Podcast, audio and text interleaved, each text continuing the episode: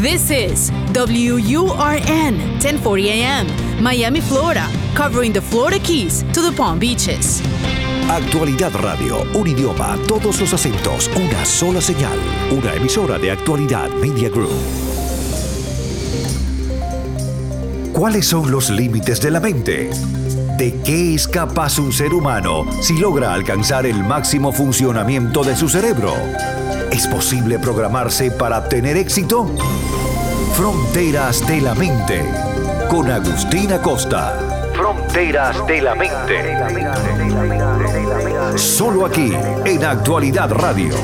Un idioma, todos los acentos, una sola señal.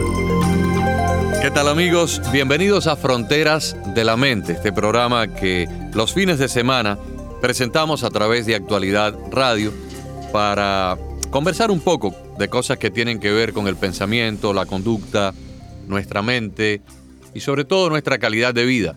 Cómo podemos utilizar el poder mental para reprogramar por completo nuestra realidad de vida. La semana pasada hablamos mucho de los diferentes aspectos de la mente, pero como quiera que hay oyentes nuevos, oyentes que se suman por primera vez al programa, creo oportuno hacer un repaso breve del funcionamiento de la mente humana para luego entonces poder entender a plenitud lo que vamos a explicar. La mente humana eh, funciona en tres niveles y esta es una, una tesis, una filosofía eh, aceptada desde hace más de 100, de 100, años por tanto por la psiquiatría como por la psicología humana. Eh, la mente funciona en tres niveles. La mente inconsciente, la mente consciente y la mente subconsciente.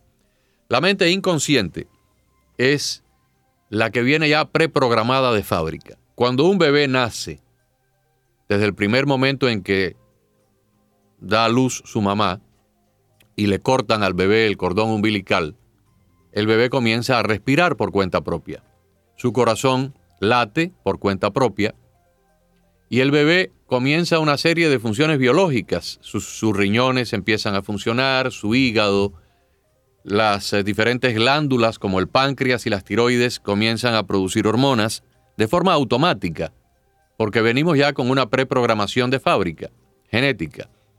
Esa es en la computadora, esa programación que le indica el fabricante a la computadora para que cuando nosotros la encendamos, ella haga un chequeo de todos los periféricos y la computadora detecta el teclado, el ratoncito, el mouse, la pantalla, la impresora, el disco duro y todo lo que puede haber conectado. Es automático y siempre va a ser lo mismo. Su corazón va a latir sin que usted tenga que preocuparse, su digestión va a ocurrir sin que usted tenga que decirle al estómago que la haga, sus pulmones van a respirar y su organismo va a funcionar en un piloto automático que de vez en cuando tiene alteraciones cuando usted se pone nervioso, cuando usted está durmiendo, cuando usted está alegre o exaltado, los órganos van a funcionar con cierta diferencia, pero siempre en una forma automática. Eso lo controla la mente inconsciente y de esa no nos vamos a preocupar.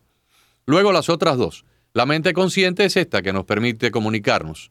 Cuando usted va a hacer una multiplicación para un cheque, sabe que 7 por 8, 56, sabe que cuando usted mira el reloj lo puede leer porque alguien se lo enseñó, la temperatura, el mundo circundante, al escuchar mi voz, al saber que está escuchando tal o más cual emisora de radio, en este caso a la 1040, usted está utilizando el patrón de la mente consciente, que es donde se realizan todas las operaciones de lógica, operaciones matemáticas, operaciones comparativas, cuando usted llega a un mercado y examina que una camisa es más bonita que otra o que una naranja está en mejor condición que otra, está utilizando su mente consciente para hablar, para ver televisión, para comunicarse por teléfono. En la computadora, esta sería la unidad central de procesamiento, la que hace todo tipo de operaciones de corte matemático, de lógica, operaciones comparativas y demás. Y luego la mente subconsciente, que es donde más nos vamos a centrar, no solo en el programa de hoy, sino históricamente en este programa llamado Fronteras de la Mente.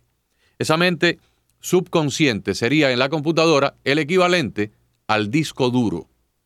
Y el disco duro en la computadora no razona. El disco duro no tiene lógica, el disco duro no tiene sentimientos.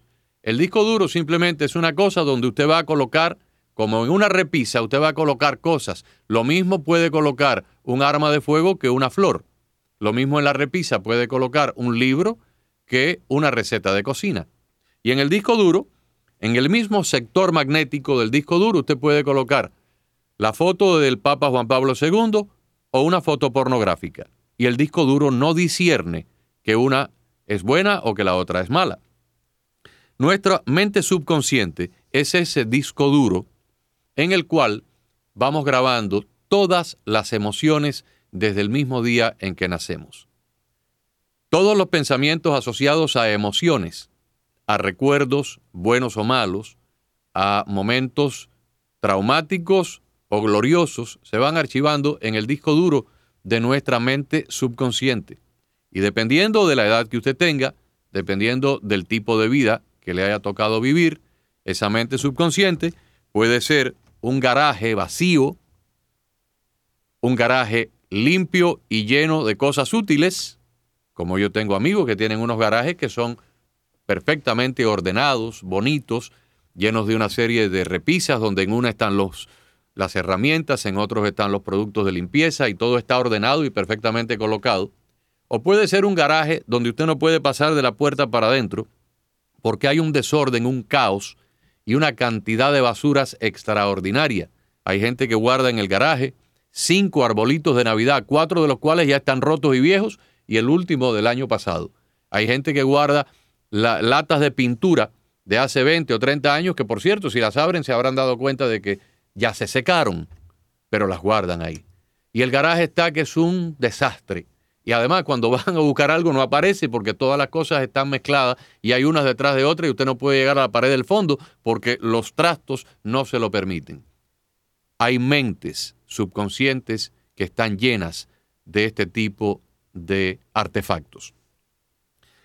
En esa mente subconsciente grabamos nuestros miedos que están dictaminados por momentos traumáticos o por cosas que nos dijeron nuestros padres, nuestros abuelos, o por traumas que tuvimos. Una persona que tuvo a los tres años de edad un encuentro sumamente desagradable con una rana, o con una lagartija, o con una cucaracha, quedó traumatizado para toda la vida y la persona tiene 60 años de edad y ve ese animalito insignificante y entra en pánico. Yo he conocido hombres que han estado en una guerra, en combate, en una trinchera, disparando con un arma contra el enemigo y ven una cucaracha y entran en un estado literal de pánico porque tuvieron un trauma que se anidó en la mente subconsciente. Los fracasos eh, matrimoniales o de negocios, las traiciones de un socio, de un amigo, de un pariente, de una pareja. Todo eso se va grabando como trauma en la mente subconsciente y el garaje se va atiborrando de basura. Antes de proseguir, quiero hablarles de que al igual que en la física hay leyes de cosas que no vemos, pero que todo el mundo sabe que existen, hay leyes que rigen los principios de la conciencia que también son invisibles, pero la mayoría de la gente desconoce. No hay ninguno de ustedes allá afuera, ni yo tampoco, que haya visto jamás la gravedad. Y sin embargo, si usted se sube en una silla y no se sienta bien, se puede caer al suelo, darse un golpe, porque hay una fuerza de gravedad que lo atrae hacia el centro del planeta, de la Tierra. Si usted deja, si usted se coloca debajo de un árbol y corta una fruta, un aguacate, el aguacate por gravedad va a caer hacia el suelo, ¿verdad? Esa, esa ley existe, existe aquí, existe en cualquier lugar del planeta. ¿Usted ha visto alguna vez la gravedad? Yo tampoco, pero existe. Usted lo toma por sentado porque se lo enseñaron en la escuela. Le enseñaron también el electromagnetismo. Nadie nunca ha visto la fuerza de un imán y sin embargo existe. Si no existiera, los motores eléctricos no podrían funcionar. El agua el agua es sumamente importante para ayudarnos a entender algunas de estas cosas. El agua líquida la podemos tocar. A veces está tan limpia y tan transparente en una, en una pecera que miramos por un lado del cristal y no sabemos si la pecera está llena o está vacía, porque el agua está tan limpia que es tan transparente que no tiene un punto, no nos da un punto de referencia. Pero si metemos la mano sabemos que está ahí Si el agua se congela, ya el agua se pone media opaca, media blancuza, y la podemos tocar, la podemos ver, la nieve. Pero si el agua se evapora, no la vemos, no vemos el vapor de agua hasta menos que haya un estado de, de condensación, bien sobre un cristal, en una nube o durante una neblina, que son estados de condensación. ¿Qué es lo que ha cambiado en el agua? Ha cambiado el estado vibratorio. Cuando los átomos de hidrógeno y de oxígeno que conforman el agua, cuando se calientan mucho, se excitan mucho llenos de energía y se evaporan. Y cuando los enfriamos, bajamos su estado vibratorio y pasan de agua líquida a agua congelada. Lo único que ha cambiado es su estado vibratorio. Si usted toma un pedazo, una cuchara de metal y la somete a una intensa, intensa eh, llama de calor, la va a derretir. Es el mismo hierro o aluminio o níquel que antes era sólido, ahora va a ser líquido, porque el estado vibratorio de la materia ahora está mucho más caliente y mucho más energizado. En la conciencia también ocurren energías, energías que podemos medir de las que ocurren a nivel electroquímico en nuestra mente con un encefalograma, y no son más que electrones que se mueven, al igual que los electrones que van por un cable de la electricidad en la pared, también van por las neuronas y por los conductos nerviosos de nuestro cuerpo. Va pura electricidad. Y los pensamientos son estados vibratorios que también se pueden medir con los aparatos modernos que los médicos y los científicos han inventado hoy. Por lo tanto, de la misma forma que usted acepta que leyes invisibles que gobiernan la física, como la gravedad, como el electromagnetismo, Usted nunca ha visto el oxígeno y sin embargo lo respira y no se ahoga. Existen estas cosas. Yo le pido por favor que tenga una mente abierta para aceptar que también hay leyes o principios que gobiernan la conciencia. Por ejemplo, la ley de la atracción. La ley de la atracción establece que las cosas similares se atraen y lo podemos ver en la naturaleza. Los pájaros vuelan con otros pájaros. Usted nunca ha visto un pájaro volando con una rana, ni usted ha visto una rana paseándose por la, por la acera con un gato. Los pájaros vuelan con pájaros, los peces nadan con otros peces, los mamíferos andan siempre con los de la misma clase, los elefantes con elefantes, los leones con los leones. La ley de atracción establece que las cosas similares se atraen. Por lo tanto, a nivel de la conciencia, nosotros atraemos lo que pensamos. Si usted piensa en términos de pobreza, usted va a traer pobreza. Si usted piensa en términos de rencor, usted va a propiciar eso mismo en su vida. Si usted piensa en términos de abundancia, de alegría, en cosas positivas, usted va a atraer eso. Porque usted no puede pretender que si usted tiene un gesto despectivo, ofensivo hacia una persona, esa persona va a, mostrarse con cariño, con, risas y con jovialidad hacia usted. Porque también hay otra eh, ley de la conciencia, que es la ley de reciprocidad. La ley de reciprocidad establece, es un principio que determina que vamos a recibir según nuestras intenciones individuales, que están determinadas por nuestros pensamientos. Los que tienen pareja, esposa o novia o novio, enamoraron a esa persona cruzados de brazos mirándola a distancia. Por supuesto que no. Usted vio pasar una muchacha bonita, por la acera de enfrente y usted se quedó con los brazos cruzados, por muy positivo que haya sido su pensamiento y por mucha fe que haya tenido en el Todopoderoso, si usted no hubiera tenido una acción, esa muchacha no se hubiera fijado en usted, porque a distancia, escondido detrás de la ventana o detrás de un árbol, esa persona nunca hubiera sabido que usted existe. Por lo tanto, la forma en que podemos medir la ley de la reciprocidad, la, la más sencilla de todas, es en el enamoramiento.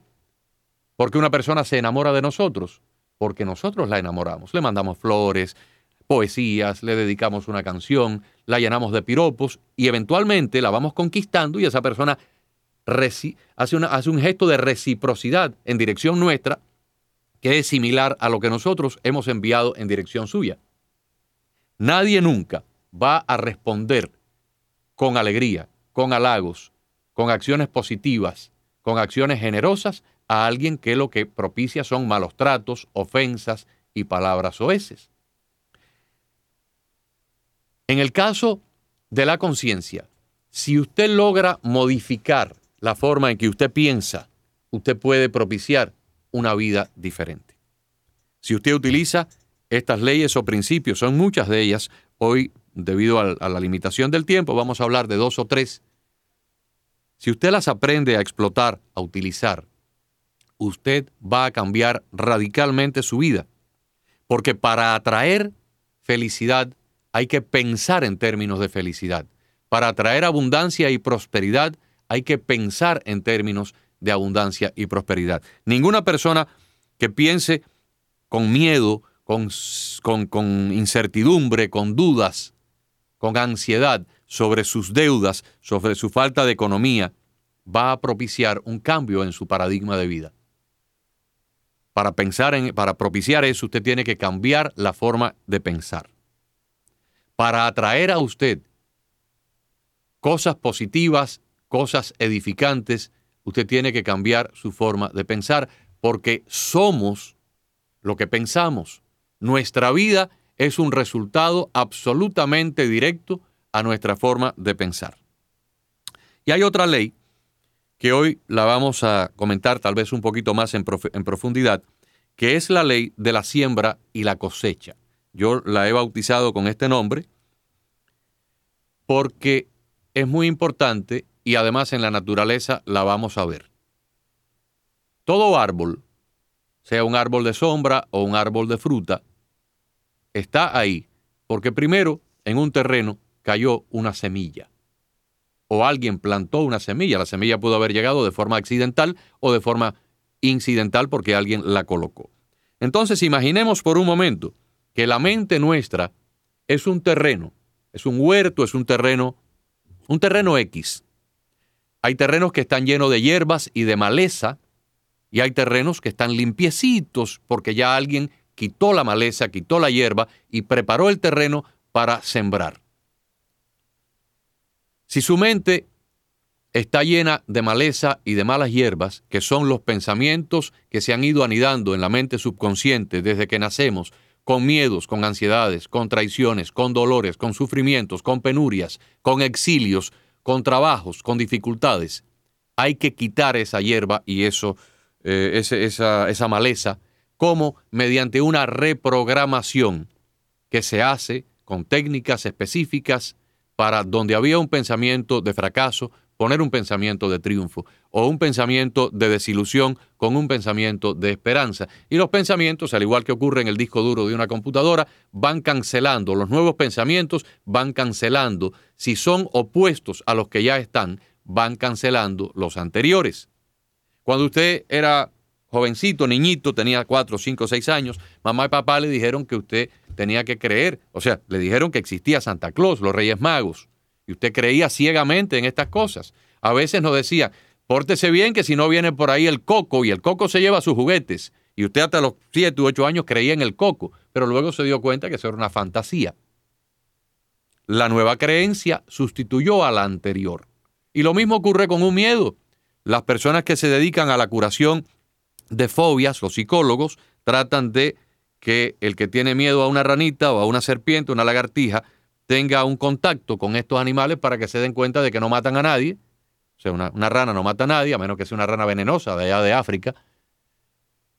Y de esa forma se rompe la, la fobia. Pues igual, la fobia lo que hace en la mente subconsciente, lo que ocurre es que un nuevo pensamiento cancela el pensamiento anterior, cancela el mito, cancela la, falsa, la falta la falsa creencia y la suplanta con una nueva realidad.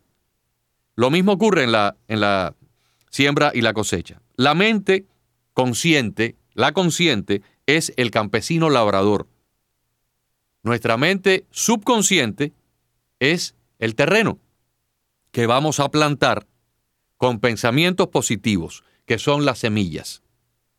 Pero esos pensamientos positivos, si se dejan simplemente ahí colocados, no producen nada. Para obtener realidades hay que abonarlos y el abono de estos pensamientos es la pasión, la intención, el deseo pasional de obtener algo, sea ese algo un mejor empleo, sea ese algo un aumento de sueldo, sea ese algo una pareja ideal para pasar el resto de nuestra vida, sea ese algo el éxito en el negocio. Usted tiene que tener pasión, usted tiene que sembrar su semilla en su subconsciente y luego darle, como dicen en Venezuela, darle pichón, ponerle pasión al pensamiento. Y luego, por supuesto que tiene que propiciar las acciones. Las acciones son el agua. Tiene que regar la semilla todos los días con acciones, porque yo puedo querer enamorar a la mujer más bella del pueblo, pero si yo me quedo sentado en un sillón en el family room de mi casa, jamás la podré enamorar.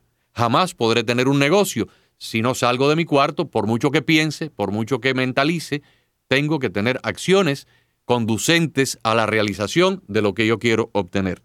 Pero todo comienza con la ley de la siembra y la cosecha.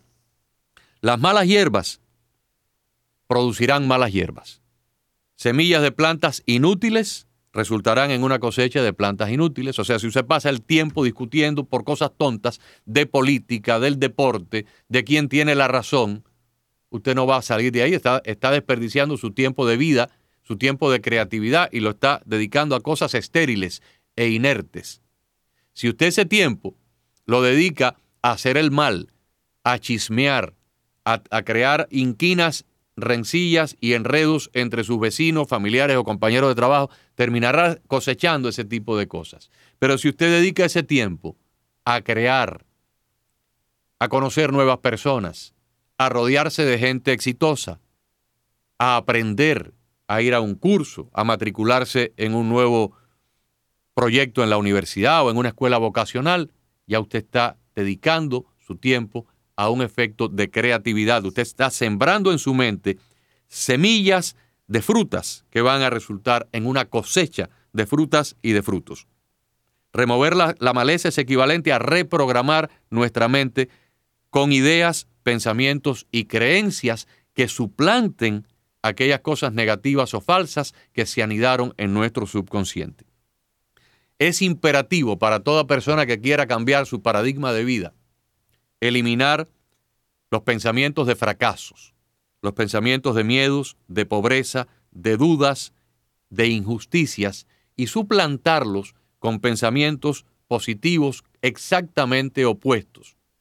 Si usted tuvo un fracaso en un negocio, tiene que pensar que el próximo negocio va a ser eh, exitoso. Si se concentra en el anterior, el próximo va a fracasar. Si usted tuvo una relación sentimental que no fue la mejor, donde se enamoró mucho y terminó herido por una injusticia, por una traición, por una confusión, por un malentendido o porque llegó otra persona y se interpuso, no deje que eso lo bloquee de la próxima relación bonita, relación sana, que a lo mejor puede ser una relación para el resto de su vida. No se concentre en el fracaso, concéntrese en lo que puede estar por llegar.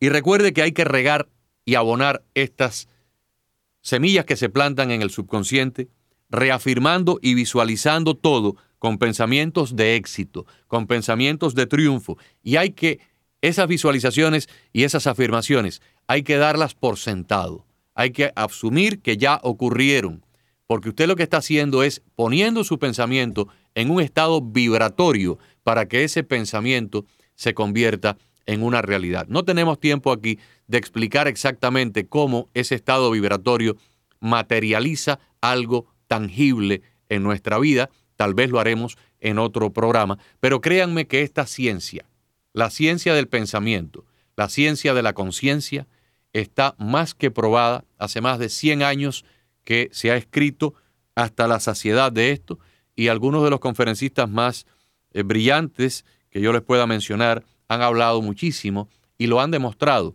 Lo han demostrado con el éxito que han tenido algunas de las personas más brillantes de nuestra época. Bill Gates, el creador de los sistemas de operaciones de Microsoft, Steve Jobs, cuya eh, creatividad nos regaló el teléfono celular, el iPhone. Los señores que hoy en día han desarrollado cosas tan increíbles y tan fascinantes como el Facebook, que ha comunicado al planeta entero, partieron precisamente de esto que estamos hablando. no asumieron el fracaso, no asumieron el miedo, no asumieron el yo no puedo, sino que reprogramaron sus mentes para propiciar el éxito de cada una de estas empresas. Acepten esto como una tesis absolutamente validada, comprobada y real. Los pensamientos son energías. Es más, si usted me coloca unos eh, eh, electrodos para hacerme un electroencefalograma en este momento y yo empiezo a imaginar una pelea feroz con el vecino mío y a los puños, insultos, el electroencefalograma va a registrar un tipo de onda cerebral. Pero si yo imagino un momento glorioso donde yo estaba meciendo a una, la niña mía acabada de nacer, el electroencefalograma va a mostrar otra cosa completamente diferente. Y todo esto está ocurriendo de forma imaginaria en mi cerebro. Por lo tanto, los pensamientos son energías, los pensamientos positivos, llenos de pasión y de vibración, nos propician realidades positivas de éxito, de triunfo, de prosperidad, de paz, de armonía, de plenitud. Mientras más intensa sea la pasión y el deseo, más intenso es el estado vibratorio. Somos lo que pensamos. Las vidas estancadas son vidas que tienen pensamientos inútiles, las vidas miserables son personas que han dedicado su tiempo a pensamientos negativos. Si por el contrario usted cultiva su mente a partir de hoy, comienza a propiciar su realidad a través de un nuevo de una nueva conciencia, de una nueva forma de pensar, el éxito, la abundancia, la alegría, la paz, la salud, la plenitud, la armonía con los demás y con usted mismo está simplemente al alcance de su mano, al alcance de su mente, al alcance de su decisión de cambiar de vida de lo negativo a lo positivo. Se nos termina el tiempo, pero la semana que viene estaremos nuevamente con ustedes para más de Fronteras de la Mente. Fronteras de la Mente con Agustina Costa. Fronteras de la Mente.